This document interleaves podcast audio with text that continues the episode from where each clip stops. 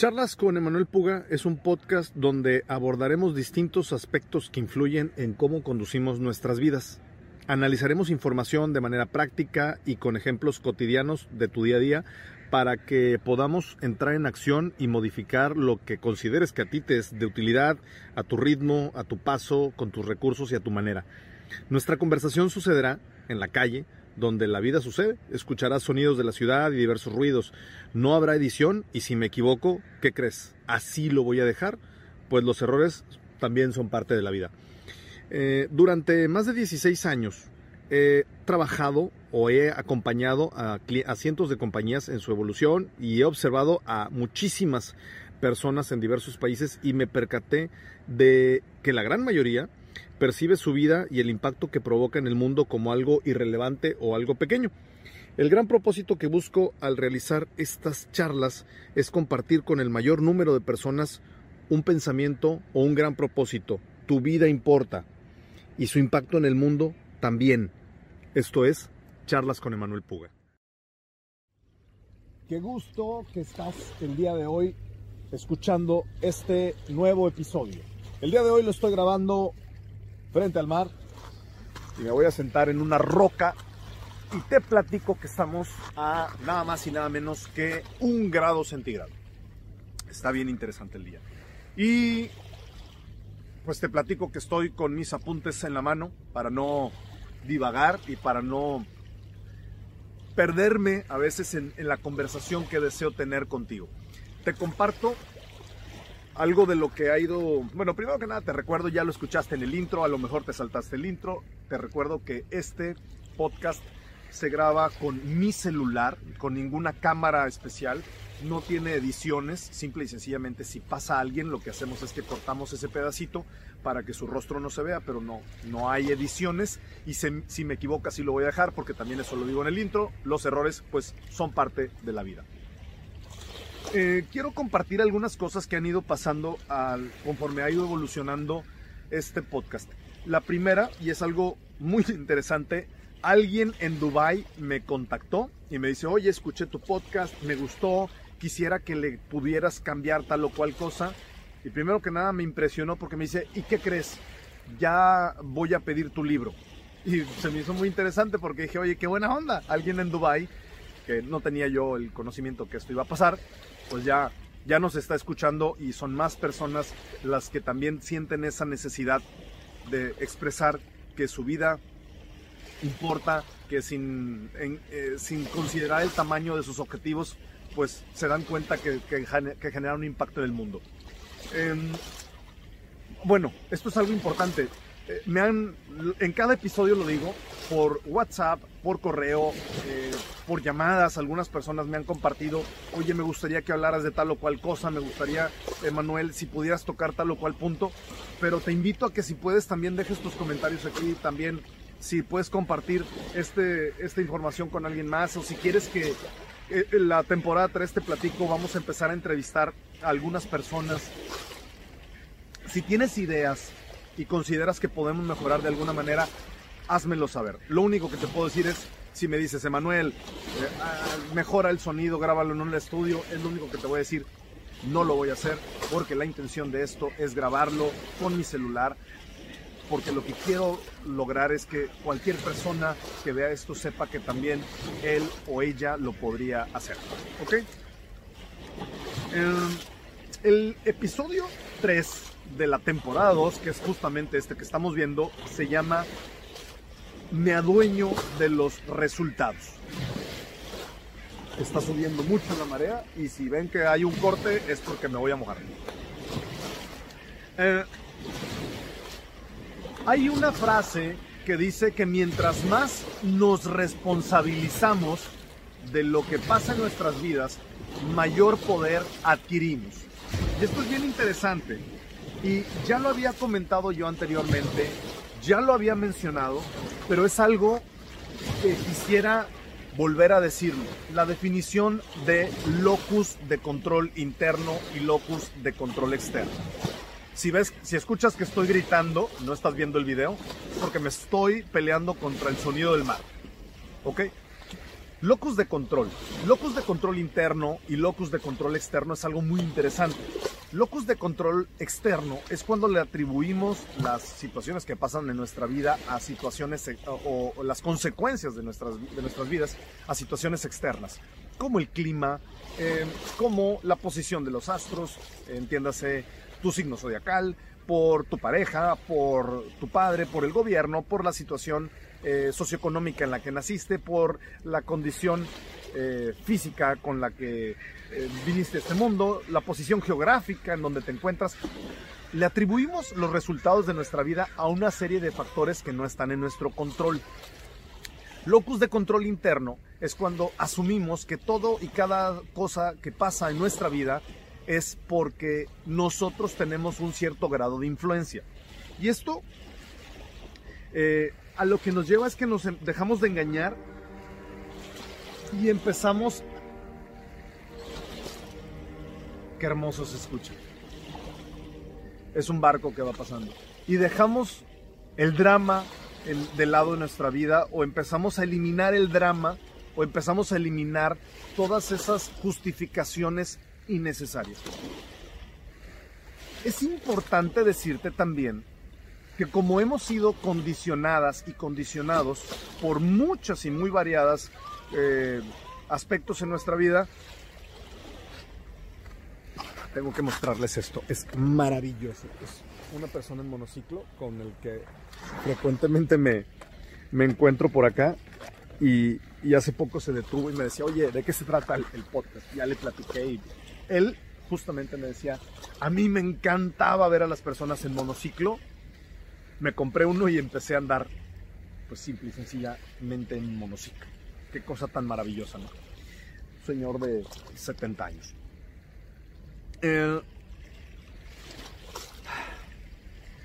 el drama en nuestra vida es algo que genera una sensación de alivio temporal porque es como un calmante a nuestro corazón cuando no entramos en acción. El drama por culpar a los demás, el drama por decir, es que esto me sucedió por mi pareja, el drama por culpar a tus padres, el drama por culpar a tus socios, el drama por culpar a tu pareja, por culpar a alguien que te hizo algo en la vida, nos conduce a tener un alivio temporal, nos conduce a tener una falsa sensación de mejoría de nuestro día a día.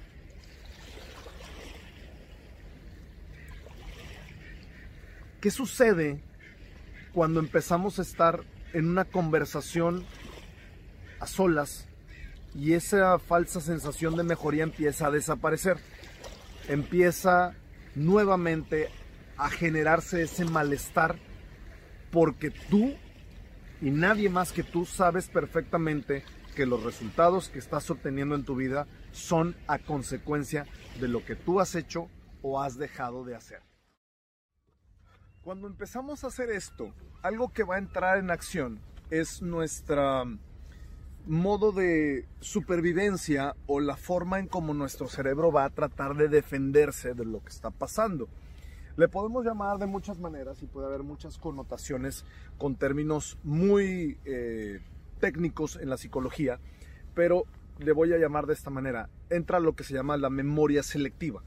La memoria selectiva funciona de tal manera en que cuando algo te duele, lo que el cerebro hace es empezar a poner como una eh, capita para olvidar ciertas partes de la historia. Ah, imagínate que tienes una arenilla en la mente que es algo que tú hiciste y que sabes que te originó ciertos resultados que no te agradan, lo que el cerebro hace es que le empieza a poner babita, por así decirlo, y después lo vuelve como una perla es lo que sucede con las ostras o con los ah, animalitos que tienen las perlas.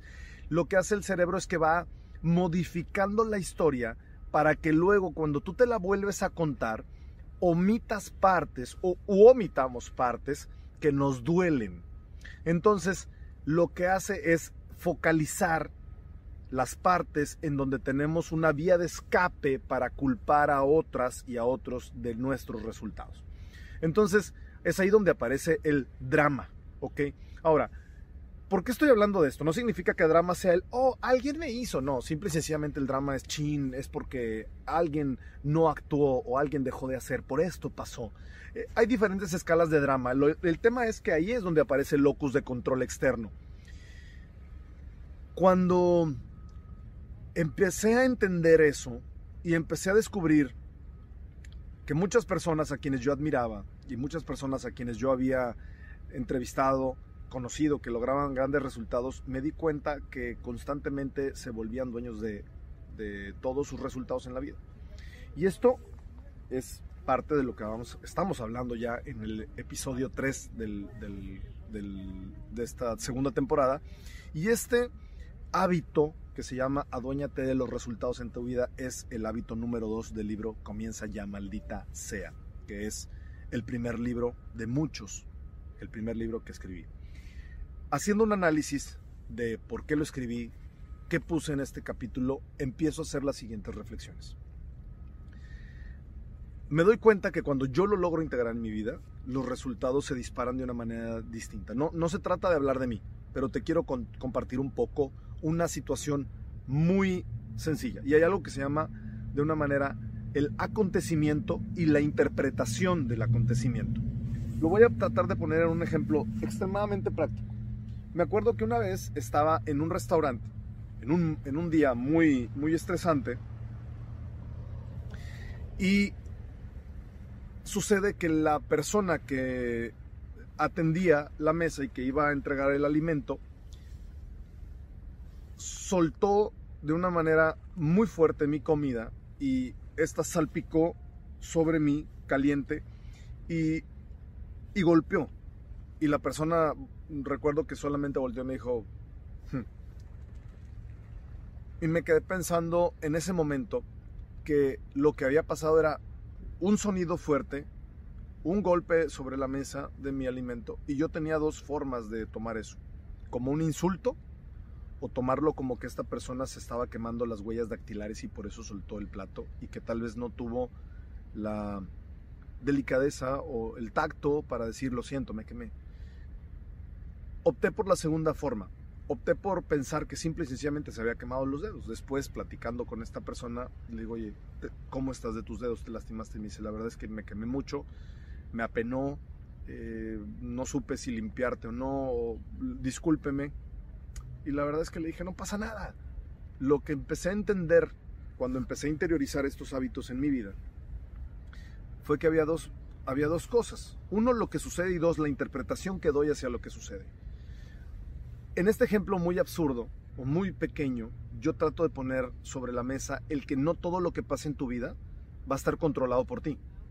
Pero lo que sí podemos controlar es el significado que le damos y cómo asumimos nuestra responsabilidad para continuar nuestra vida o el rumbo de esta después de dicho acontecimiento. Hay acontecimientos mucho más catastróficos que ese y no pienso mencionarlos ahorita.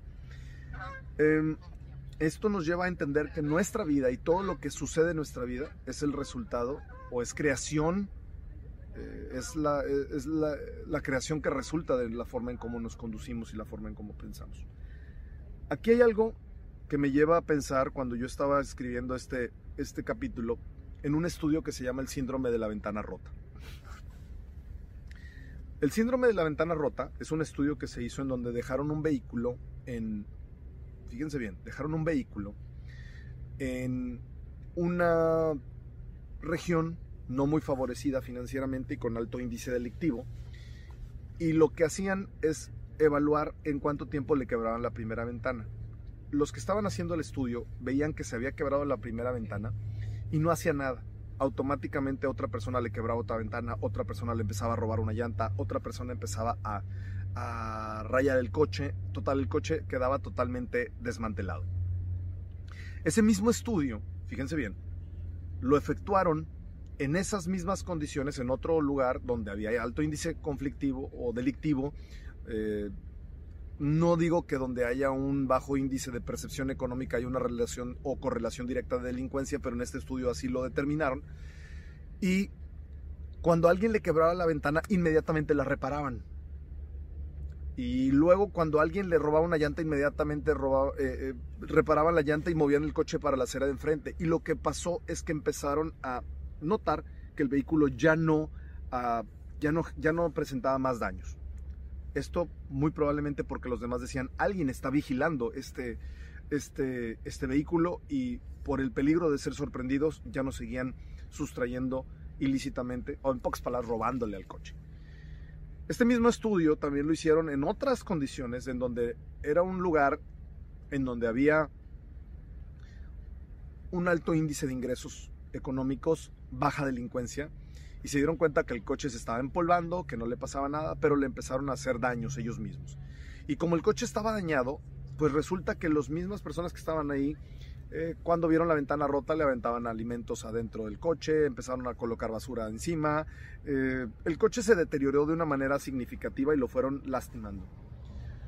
El síndrome de la ventana rota me dejaba pensando en cómo cuando permitimos que una cosa suceda en nuestra vida va a haber una cadena de acontecimientos que sean en consecuencia. En otras palabras, cuando te permites una vez en tu vida culpar a otros sobre lo que obtengas como resultado, puede ser que empiece a hacerse un hábito que no sea necesariamente el que queramos. Y el hábito puede ser muy destructivo porque te va a restar poder. Mi vida es la consecuencia de las acciones que otros hacen. Entonces, lo que te invito y con lo que saco a relación con el estudio del síndrome de la ventana rota es que cada acción que sucede en tu día a día lo asumas tú como algo responsable si yo me vuelvo, si o que lo asumas como el responsable de esto, si yo me vuelvo responsable, yo me empiezo a generar las siguientes preguntas. ¿Cómo puedo yo modificar este resultado que estoy obteniendo? ¿O cómo puedo yo modificar estas condiciones? También te puedes preguntar, si yo no puedo modificar estos resultados o estas condiciones, ¿qué puedo aprender de estos resultados o estas condiciones? ¿Qué ¿Qué enseñanza puedo adquirir a, través o a raíz de estar viviendo esto que estoy viviendo? Ahora, em, imagínate que tú puedes decir, ¿sabes qué? No puedo modificar y la realidad es que no, no estoy aprendiendo mucho sobre lo que, sobre esto que estoy viviendo.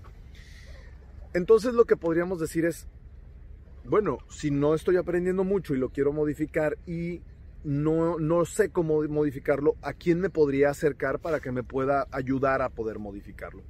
El tema es que cuando nos empezamos a plantear las preguntas adecuadas en nuestra vida, podemos lograr resultados adecuados o resultados distintos. Ahora, no me pienso meter en cosas trascendentales y filosóficas o de una eh, trascendencia eh, muy grande quiero plantear situaciones muy prácticas. Imagínate que el resultado en tu vida es que cada que estoy llegando a fin de mes, no me alcanza, me quedo sin, sin, sin dinero.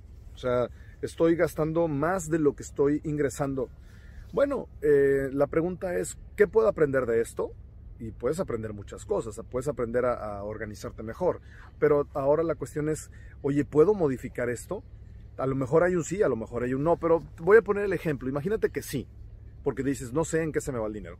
Entonces, a lo mejor, si tú te planteas esa pregunta, ¿puedo modificar esto? La respuesta puede ser, pues no lo sé, pero podría hacer algo. ¿Qué podría hacer para modificar esto? La, respuesta sería, mira, no sé cómo hacer un presupuesto, pero por lo pronto voy a empezar a notar cada una de las cosas en las que yo hago un gasto. O, oye, ¿sabes qué?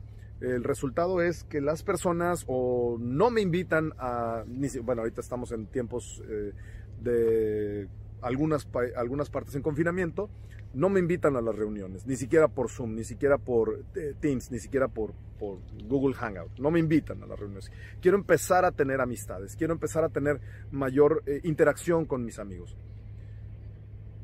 ¿Qué puedo aprender de esto? pues puedo aprender que probablemente, o sea, ¿qué puedo aprender de la situación en la que me encuentro en donde no estoy obteniendo las relaciones que quiero en mi vida? ¿Qué puedo aprender? Puedo aprender que probablemente la forma en cómo me conduzco no es la más adecuada. Puedo aprender que los temas de los cuales yo quiero conversar no necesariamente son de los que los otros quieren conversar. Entonces, ¿qué puedo hacer a consecuencia yo? Puedo hacer diferentes cosas. Uno, no significa que vaya a perder mi esencia, pero uno es que posiblemente puedo buscar a través de redes sociales, a través de páginas web, personas afines a mis intereses.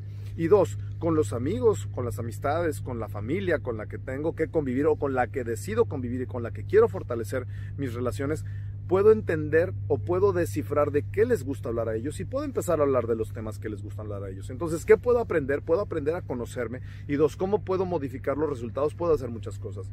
Lo que trato de poner o lo que busqué poner en el libro es que muchas veces yo lo digo en cada episodio de esta segunda temporada, yo leía libros de superación personal, de autoayuda, de liderazgo, de emprendimiento y te hablan de situaciones extraordinarias, de gente que logra cosas tremendas en su vida.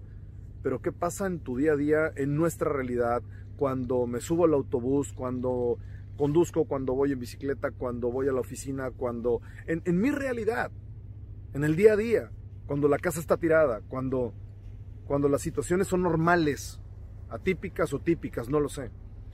Pero que me doy cuenta que a veces no estoy logrando lo que yo quiero o, o que no estoy viviendo la vida que yo quiero.